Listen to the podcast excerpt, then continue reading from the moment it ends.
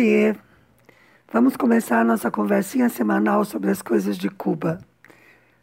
Aqui você vai encontrar informações, curiosidades sobre a vida na ilha e algumas reflexões, sempre sob um ponto de vista pessoal. Eu gosto de destacar que o ponto de vista é pessoal porque a ideia é exatamente essa. Aqui eu não assumo nenhuma óptica alheia. Eu digo o que eu vejo, o que eu vivo, reflito, aprendo. O editor do podcast é Fernando Carvalho, que também faz as nossas lindas capas, e eu sou Márcia Chueire. Antes do tema central, preciso contar para você. Já tenho minha libreta. Agora eu também vou receber minha cota de arroz, açúcar, algum feijão, um pacotinho de café, óleo, ovos e quando tiver batata também recebo. Frango, carne, carne moída, tá? E de vez em quando um sabonete, sabão de lavar roupa, detergente. Agora pensa como é generoso dar aos estrangeiros uma parte dos alimentos que são comprados para o povo cubano, nesta situação econômica horrorosa. Porque aqui, além da pandemia e da crise econômica que ela provocou por falta do turismo, porque o país fechou, o bloqueio também ficou ainda mais duro nesse período. O Trump editou mais de 240 medidas para piorar a situação do povo cubano. E o Biden não levantou nenhuma até agora. Quando eu vejo o presidente de Cuba ou os ministros na TV, a única coisa que eu consigo pensar é que eu não queria estar na pele de nenhum deles me dá é compaixão.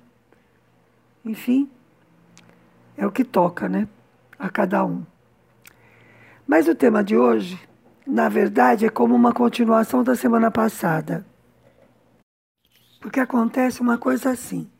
Quando eu começo a preparar o podcast, eu sinto como se eu estivesse fazendo um colar de conta. Sabe como é? Eu tenho de escolher uma cor que combine com a anterior. Óbvio que isso só acontece na minha cabeça, porque em geral as pessoas nem acompanham todos os episódios, mas é assim que eu sinto. E tenho que funcionar desse jeito. Por exemplo, eu falei de imigrantes na semana passada. Isso me fez lembrar de um monte de causos esses dias. Uns que eu vi, outros que me contaram, e até que eu senti na pele mesmo. Mas antes dos causos, eu tenho de fazer um esquenta com um pouco de história para poder contextualizar. Em 1966, quando tinham passado só sete anos da vitória da Revolução e da queda da ditadura do Batista, o presidente norte-americano, que na época era o Lyndon Johnson, promulgou uma lei de ajuste cubano. Repito, lei de ajuste cubano. Leis de ajuste, em geral, servem para resolver uma situação migratória quando um país tem muitos ilegais de determinada nacionalidade. Daí fazem uma lei que legaliza todo aquele povo que chegou até determinada data. Eu me lembro, por exemplo, que o Brasil fez uma para os paraguaios uns anos atrás. Bom, a lei do Lyndon Johnson dizia que cubanos podiam entrar nos Estados Unidos de qualquer maneira e por qualquer meio, não importa se legal ou ilegal que seriam bem recebidos, ganhando direito à residência após apenas um ano de permanência lá. Veja que era uma lei safada. Não era para legalizar a situação dos que já estavam lá, como é com as leis de ajuste. Era para estimular a saída ilegal de Cuba. Porque para a saída ser legal, a pessoa precisaria do visto norte-americano. E isso eles não davam. Essa situação só mudou em 1996, ou seja, 30 anos depois, quando Clinton tornou um pouquinho mais difícil, mas não muito. A partir de 96, para conseguir a residência, o cubano tinha de pisar terra firme. Por isso ganhou o nome de Lei do Pé Seco. Se fosse pego no mar, a guarda costeira devolvia para Cuba. É mais ou menos o que prevalece ainda hoje. E aqui vai o primeiro caso. Quando eu cheguei em 2019, eu conheci um homem de outra província, amigo do meu ex-marido. A família dele tem uma pequena propriedade rural. Ele produz mel e também traz às vezes queijo, peixe, carne de porco para vender. Bom, Quando a gente se conheceu, o filho mais velho dele tinha acabado de emigrar para o Brasil e ele estava contentíssimo. Veja bem, meados de 2019. Eu disse a ele que a tendência era que a situação econômica piorasse muito no Brasil. Mas ele achou que era papo de comunista. Disse que o filho estava contentíssimo em Curitiba, que já tinha conseguido um trabalho de Uber.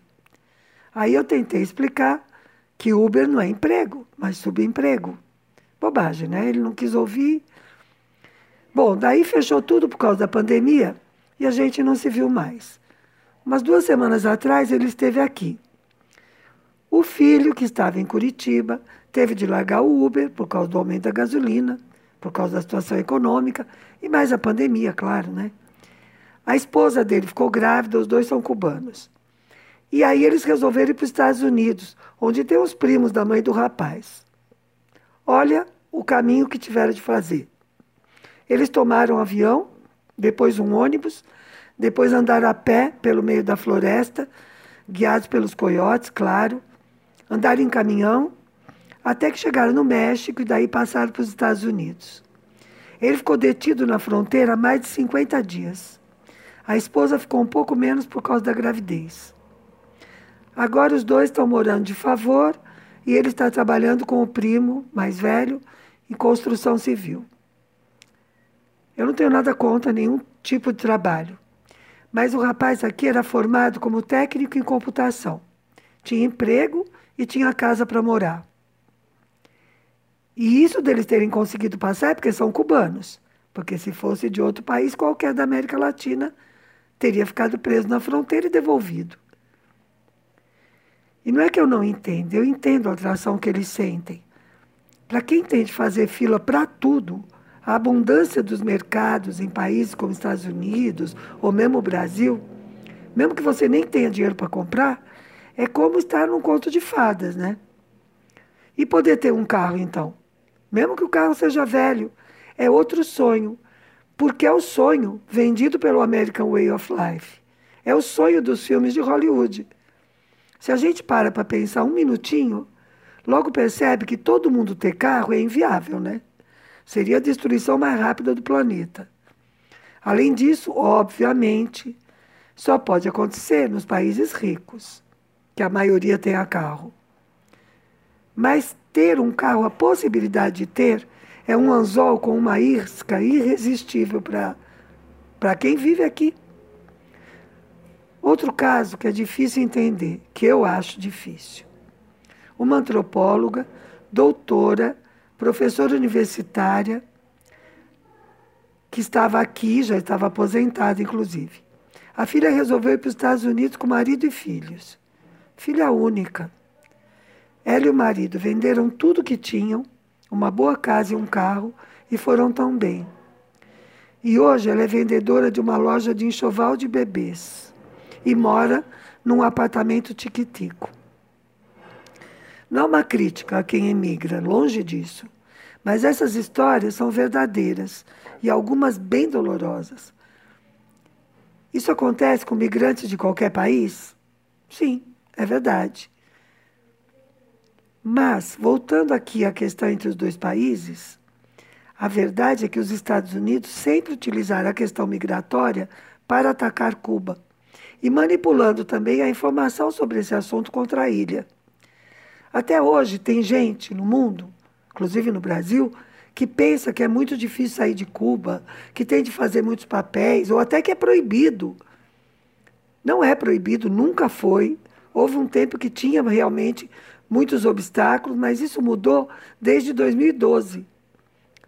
Claro que a grande mídia nunca divulgou a mudança da lei migratória de Cuba. Bom, outro exemplo: logo depois da Revolução, houve uma grande saída de profissionais, principalmente médicos. Isso teve duas razões. A primeira é que os médicos eram todos de classe alta, porque antes da Revolução nenhum pobre podia estudar medicina nem ir para a universidade fazer nada. Então eles não tinham interesse em ficar aqui num país socialista. A outra é que isso foi estimulado do lado de lá. E esse tipo de coisa nem sempre aparece como uma ação contra o país, percebe? Daí dizem e sai pela imprensa. Ah, os Estados Unidos abriram as portas para os médicos que não queriam continuar em Cuba. Claro, e isso deixou a ilha quase sem médico. Daí puseram controle e Cuba é que passa por intransigente ou ditatorial.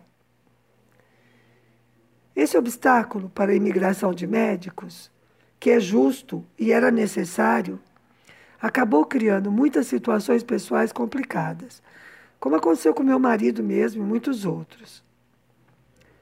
Mas, como eu disse, a lei migratória já mudou em 2012. Desde janeiro de 2013, qualquer cubano pode viajar sem obstáculos. O caso que eu vou contar é de 2004 quando eu e o meu marido fomos de férias para o Brasil. Como ele era médico, eu tive de deixar as minhas férias para o período de um evento no Brasil que ele ia participar. Então ele saiu daqui de forma oficial. Eles dizem que ele, que ele tinha saído em missão, uma missão oficial do governo. Acontece que quando nós chegamos aí, saiu o diagnóstico de que minha mãe estava muito doente. E eu não quis voltar imediatamente para Cuba. Eu quis esperar para ver o que, que ia acontecer. Meu marido então pediu autorização para prolongar a estadia fora da ilha. E aí começou a nossa via crucis, que nunca se resolveu. A gente chegou a escrever até para o comandante, ou seja, escrevemos para o diretor, para o ministro, e aí chegamos até no comandante. Mas ele nunca foi autorizado a permanecer fora de Cuba, porque essa era a lei. Ele chegou a ser declarado traidor, mas depois mudaram isso para abandono de missão, que é um castigo mais leve. De qualquer maneira, tinha de esperar oito anos para poder voltar. E ele tinha filhos aqui, tinha família. Depois da mudança da lei, ele voltou para Cuba, se repatriou e aqui ele viveu os últimos anos junto com as filhas, os netos. Tem outro amigo que teve uma história parecida. Quando ele estava em missão na Guatemala, conheceu lá uma norte-americana que morava na Guatemala mesmo. E daí se apaixonaram e casaram. Veja bem, norte-americana, foi pior que com meu marido. E eles tiveram uma história parecida com a nossa. Agora eles até já se divorciaram, mas ele ainda não voltou a viver em Cuba, está na Espanha. Quem sabe um dia ele pode voltar. Não é que ele não possa, tá?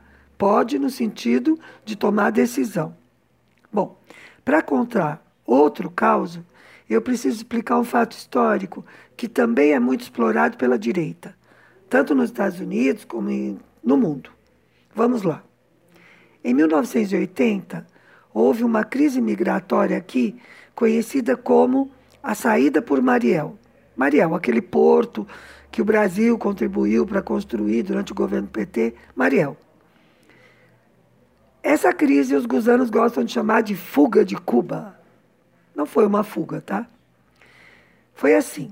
Em 1980, a vida aqui, na verdade, estava bem boa. Cuba pertencia ao mercado comum com os países socialistas do leste europeu. Era a era de ouro da Revolução. Mesmo assim, tinha gente que queria sair por várias razões. As mais comuns, ou porque tinha família fora que já tinha ido, ou porque não queria viver sob o novo regime da ilha. Por exemplo, o irmão mais velho da Dulce, que é a minha irmã cubana, participou ativamente da luta contra a ditadura, antes da derrubada. Mas ele não gostou da opção pelo socialismo, não era o, o caminho dele. E daí ele largou a política. Continuou morando aqui, nunca emigrou, mas teve dois filhos que foram embora justo na saída por Mariel, em 1980. Mas a história de Mariel não começa em 80, começa antes. Acontece que no final de 78, ou seja, um, dois anos antes, o governo cubano tinha assinado alguns acordos com representantes da comunidade de cubanos emigrados, a diáspora, para permitir a saída dos contra-revolucionários que estavam presos por razões políticas. Só não ia permitir sair quem tinha cometido crimes comuns mesmo que fosse contra-revolucionário, porque então tinha que cumprir a pena. O acordo era mandar 400 por mês. E Cuba entregou, o governo cubano entregou a lista dos que poderiam sair. Aparentemente, inclusive, nesse momento era o governo Carter. E o Carter queria receber os cubanos. Mas o Departamento de Justiça dos Estados Unidos criava todo tipo de dificuldade. Porque isso é outra coisa, né? Não basta ganhar a presidência em países, entre aspas, democráticos. Porque a máquina estatal nem sempre vai junto com o presidente para onde ele quer, né? Veja a Dilma, por exemplo, o que aconteceu. Bom, mas então o Carter sim queria e o Departamento de Justiça dificultava. Isso foi provocando um aumento de tensão. Até que em outubro de 79, sequestraram um barco aqui e obrigaram a ir para a Flórida. Quando chegaram lá, o governo norte-americano, em vez de devolver os sequestradores, que afinal de contas tinham praticado um crime em Cuba, não fez nada contra eles, simplesmente aceitou que eles entrassem. Evidente que isso estimulou que mais gente sequestrasse embarcações. Depois desse fato, aconteceram mais quatro sequestros. E, de novo, os Estados Unidos receberam bem os sequestradores, com festa, heróis. Ou seja, os Estados Unidos recusavam os vistos para provocar mal-estar aqui. E depois recebiam bem os sequestradores. Cuba, evidentemente, avisou várias vezes, por meios diplomáticos, que isso não era aceitável. Daí, no início de 80, um grupo sequestrou um ônibus e entrou à força na Embaixada do Peru, arrancando o portão, inclusive matou um guarda que estava na porta. E, e lá se instalaram os que estavam no ônibus. E o governo do Peru não obrigou essa gente a sair da embaixada. Depois foi a embaixada da Venezuela, que também deixou ficar. Aí Cuba retirou a proteção da embaixada do Peru e aquilo ficou duro de gente. E a crise foi aumentando. Então, tentando diminuir a pressão, alguns cubanos que viviam no exterior propuseram mandar pequenas embarcações para ir retirando aos poucos os tais presos autorizados a sair. Por Mariel, né? Pelo Porto de Mariel. O governo cubano aprovou a proposta e fez melhor ainda. Disse que permitiria a saída pelo Porto de Mariel de todo mundo que quisesse ir, não só os que estavam nas listas. E eu acho que essa foi uma das melhores jogadas, uma jogada de mestre do comandante Fidel Castro. Porque os Estados Unidos não queriam os imigrantes, eles só queriam provocar a crise migratória em Cuba.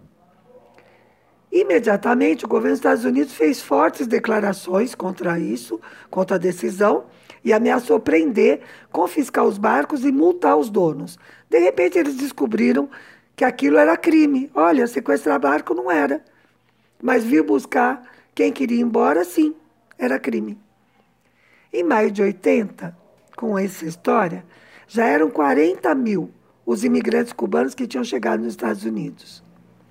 Daí o governo Carter teve que se mexer e soltou um plano de cinco pontos, que, em resumo, dizia que só iam entrar os que eles quisessem. Ah, que lindos! Os indesejáveis seriam devolvidos a Cuba. O comandante respondeu que isso não era jeito de tratar a questão, que era preciso discutir as causas do que tinha acontecido. Bom, entendeu a salida por Marielle, que não foi uma fuga. Agora eu vou contar o caos. No meio desses 40 mil que chegaram nos Estados Unidos, estavam dois sobrinhos da Dulce. Um tinha 21 anos e estava preso aqui por um delito comum de roubo. O irmão mais novo tinha 17 e não estava preso, mas já tinha passado por uma escola especial para adolescentes com condutas antissociais. Claro que ele não estava preso, era menor, né? Os pais acharam melhor que o mais novo fosse também, para evitar que acabasse se metendo em mais confusão aqui. Daí assinaram uma autorização para ele viajar. Passou o tempo e eles ficaram quase 40 anos sem contato com a família, porque as comunicações entre Cuba e Estados Unidos são muito difíceis. Eram, né, mais difíceis. Daí chega o governo Trump e faz uma lista enorme de hispanos que ele queria devolver para os respectivos países. Olha quantos anos depois. E na lista de Cuba estavam esses dois irmãos. porque os Estados Unidos tiveram de engolir a jogada do comandante, mas eles nunca deram cidadania a todos aqueles que chegaram. Bom, daí, segundo eles mesmos contaram, os irmãos, porque graças à internet já tinham retomado contato com a família daqui, o mais velho conseguiu evitar a deportação por estar casado com uma norte-americana e ter vários filhos com ela, além de ter emprego fixo, etc. Na verdade, muitos filhos, com várias esposas. O mais novo também teve vários casamentos. E o mais divertido é que duas esposas foram pedir por ele, porque esse sim não tinha emprego fixo. Foi a esposa da época e uma anterior, as duas porto-riquenhas e também com um monte de filhos. Achei essa história sensacional. As duas foram juntas pedir para não deportarem o marido e ex-marido. Como o pai deles, o irmão da Dulce, teve 14 filhos, mas esses dois nem viveram com ele, na verdade, a Dulce diz que isso de ter muitos filhos é matar a familiar. Bom, mas isso de pouco ou muito filho é questão de referência, claro. E Cuba tem hoje um problema demográfico porque a população aqui está diminuindo. A média de filhos aqui é muito baixa, menos de dois por mulher. Antes de continuar com esse assunto demográfico, que também tem a ver com a política do Grande Irmão do Norte, eu vou contar outro caso que tem a ver com essa preferência dos Estados Unidos pelos cubanos. Quando eu me casei com o Arsênio, em 2002, o governo ainda dava uma semana em um hotel para o casal passar a lua de mel, quando se casava. E lá fomos nós, a um hotel bem bacana aqui em Miramar. Na primeira noite, quando nós fomos jantar, eu percebi que na mesa ao lado estavam falando em português do Brasil e comecei a prestar atenção. Eram dois homens jovens, assim, de uns 30 anos. Os dois estavam com uns pratos enormes de arroz com feijão e mais todas as misturas do self-service por cima. Mas o que eu estranhei foi que eles estavam comendo de colher. Vamos combinar que isso não é muito típico de quem faz viagens turísticas ao Caribe. Meu marido puxou conversa com eles, falou que eu era do Brasil também. E depois do, do jantar, nós fomos ao bar do hotel tomar um café e bater papo. Aí eles tentaram desconversar, foram disfarçando a verdadeira razão da viagem, mas aos poucos eu fui montando o quebra-cabeça. Eles eram de Governador Valadares, em Minas Gerais. Eu não sei se você sabe, mas essa cidade era chamada de Governador Valadólares, de tanta gente de lá que tinha ido para os Estados Unidos. Eles tinham sido convencidos por uns coiotes de que conseguiriam passar de Cuba para os Estados Unidos em balsas e tinham entregado todo o dinheiro deles para os contrabandistas. Percebe? Ingênuos, mas também isso é consequência da propaganda contra Cuba aquela coisa toda dos balseiros e que os Estados Unidos deixavam entrar. Fiquei morrendo de pena, né? Eu nem tive coragem de dizer para eles que a lei do pé seco não se aplicava a brasileiros, só a cubanos. Depois de uns dias, por causa do meu trabalho, eu soube que havia uns brasileiros presos por tentar sair de Cuba numa embarcação ilegal. Eu desconfio que era o grupo em que eles estavam, mas eu não consegui confirmar nem nem saber mais deles. Bom, vamos então à questão demográfica de Cuba. São dois problemas. A população não aumenta em quantidade e também está envelhecendo, porque a média de vida aqui está entre as mais altas da América Latina, graças às condições de vida, né? Além da natalidade baixa, o problema é que os cubanos estão emigrando muito, principalmente os jovens. São muito comuns os núcleos familiares aqui compostos só por pessoas idosas. Um casal, dois ou três irmãos ou irmãs, como é o caso de várias que eu conheço, ou mesmo uma pessoa sozinha. Como se chegou a esse ponto? Eu acho, bom, modo de dizer, né? Não sou só eu e não é achismo, tá? É assim. Bom, eu acho que se não fosse o bloqueio, Cuba seria quase um paraíso. Veja só. Os índices de qualidade de vida de Cuba, como a própria expectativa de vida, como eu disse, a mortalidade materna infantil, os níveis de escolaridade, população com luz e água encanada, todos esses que informam o quanto o Estado faz pela população são altos, como os de um país desenvolvido. Primeiro mundo, como se diz aqui. Mas as dificuldades da vida diária, junto com as ilusões sobre a vida lá fora, né, faz que os jovens emigrem, como acontece nos países mais pobres do antigo terceiro mundo, que agora se chama países em desenvolvimento, né? A linguagem é um perigo, mesmo. Depois que o segundo mundo, que era o bloco socialista, desapareceu, o primeiro continuou sendo o primeiro, mas não tem segundo nem terceiro. Bom, isso foi uma digressão. Quando Cuba ainda era a Ilha da Fantasia, participando do Comecon, aqui havia creches para todas as crianças, assim que acabava a licença maternidade remunerada, que é de um ano. Todas as crianças e adolescentes tinham escola em período integral, com uniforme, material escolar e alimentação incluídos, tudo grátis. Tinha lavanderias, dessas de filme americano tinha restaurantes bons e baratos, transporte abundante, porque tinha combustível abundante que vinha da Rússia. Muitos tinham carros. Havia uma política habitacional a pleno vapor, construindo casas e apartamentos com abundância de recursos. Nessas condições, nenhum país exporta migrantes. Pelo contrário, eu conheço vários estrangeiros que vivem em Cuba há mais de 40 anos, que vieram para cá ainda no período de ouro, para estudar e trabalhar. O que é que eu estou dizendo? Que o problema não é o socialismo, como querem que a gente acredite. Pelo contrário, é o socialismo que faz que Cuba, sendo uma ilha pequena e de poucos recursos naturais, tenha índices de qualidade de vida tão bons. E eu aqui, esperando que os bons tempos voltem. Não, brincadeira. Eu aqui aproveitando as coisas boas de Cuba e aguentando junto os efeitos dessa política infernal do bloqueio. Bom, hoje eu falei muito, a voz já está sumindo. Então, se você gostou, divulgue e até domingo que vem com mais coisas de Cuba.